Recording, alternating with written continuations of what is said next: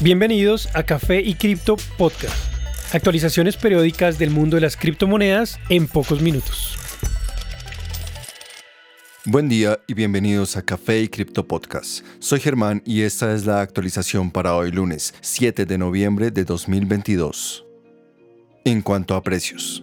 Bitcoin se ubica a 20.900 dólares actualmente, tras probar el soporte a 20.000 dólares hace tres días. Su próximo objetivo es superar los 22.500 aproximadamente, donde encontró resistencia hace ya casi dos meses. Tras alcanzar aproximadamente 1.650 dólares por segunda vez en los últimos días, Ether vuelve a 1.570 dólares. Busca alcanzar de nuevo los 1.800, valor visto por última vez el 11 de septiembre. Habiendo acumulado 34% de ganancia desde 260 hasta 360 dólares aproximadamente, BNB cae temporalmente hasta su valor actual de 335, un punto donde encontró resistencia en mayo y agosto. Constituye un fuerte soporte actualmente. XRP se ubica a 0.47 en el momento, acercándose nuevamente a la curva de precios promedio o EMA de 50 días, perdiendo buena parte de las ganancias de su reciente impulso hasta 0.5 dólares.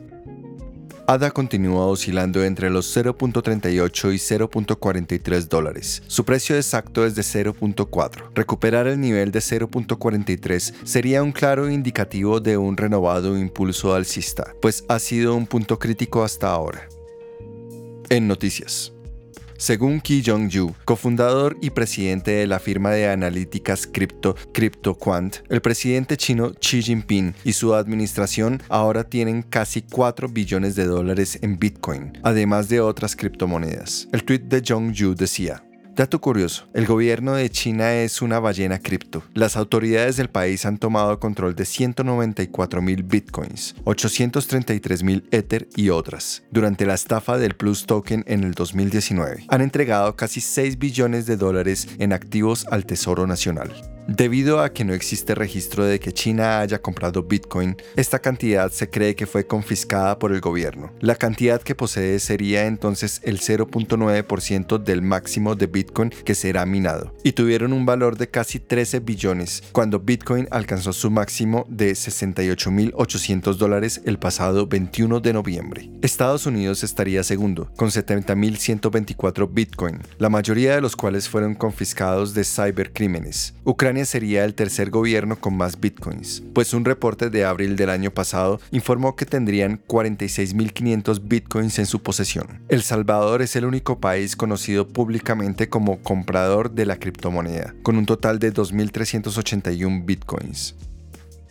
Instagram ha doblado su apuesta en el metaverso. La gigante tecnológica Meta anunció que Instagram está creando una funcionalidad para generar y vender NFTs desde su aplicación. Como Reddit, la popular aplicación acudió a Polygon para sus planes de su tienda de activos digitales. Matic, el token de Polygon, ha visto un incremento significativo después del anuncio. Instagram recientemente decidió que expandirá esta funcionalidad a 100 países en África, Asia, Medio Oriente y América, permitiendo a los creadores compartir sus NFTs, compartiendo sus billeteras digitales con la aplicación. Un pequeño grupo de creadores pronto podrá crear colecciones digitales y venderlos directamente en Instagram, dijo un tuit de Stephen Casriel, líder de comercio y tecnologías financieras en Instagram. Instagram dijo que después de estos creadores iniciales, el servicio se expandirá a otros países poco después, aunque no especificó cuándo ocurriría esto. La aplicación usará la red de Polygon para generar los NFTs y usará la plataforma de OpenSea para permitir que los coleccionables se vean reflejados. Casriel también dijo que no se le cobrará a los usuarios ninguna tarifa por crear o vender NFTs hasta el 2024. El gaze o tasa para pagar transacciones serían cubiertas por Meta al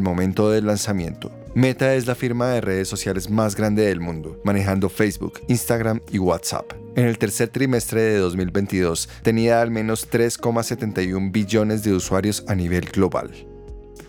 El presidente de Binance, Changpeng Chao, conocido simplemente como CZ, expresó su intención de destinar un billón de dólares para adquirir una institución financiera tradicional para crear un puente con Binance. En una entrevista en Lisboa, Portugal, CZ dijo, Existen personas que manejan ciertos tipos de licencias locales, banca tradicional, proveedores de servicios de pago, inclusive bancos. Estamos mirando estas cosas. Queremos ser el puente entre cripto y el mundo de finanzas tradicionales.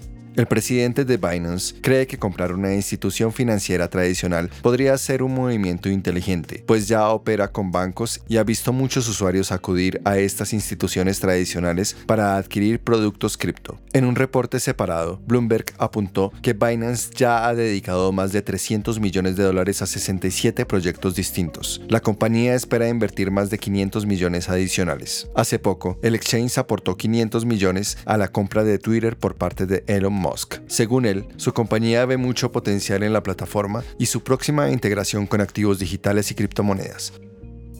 Gracias por acompañarnos en este nuevo episodio de Café y Cripto Podcast. Recuerden que pueden seguirnos en nuestras redes sociales, Instagram, Twitter y TikTok, en donde nos pueden encontrar como Café y Cripto Podcast.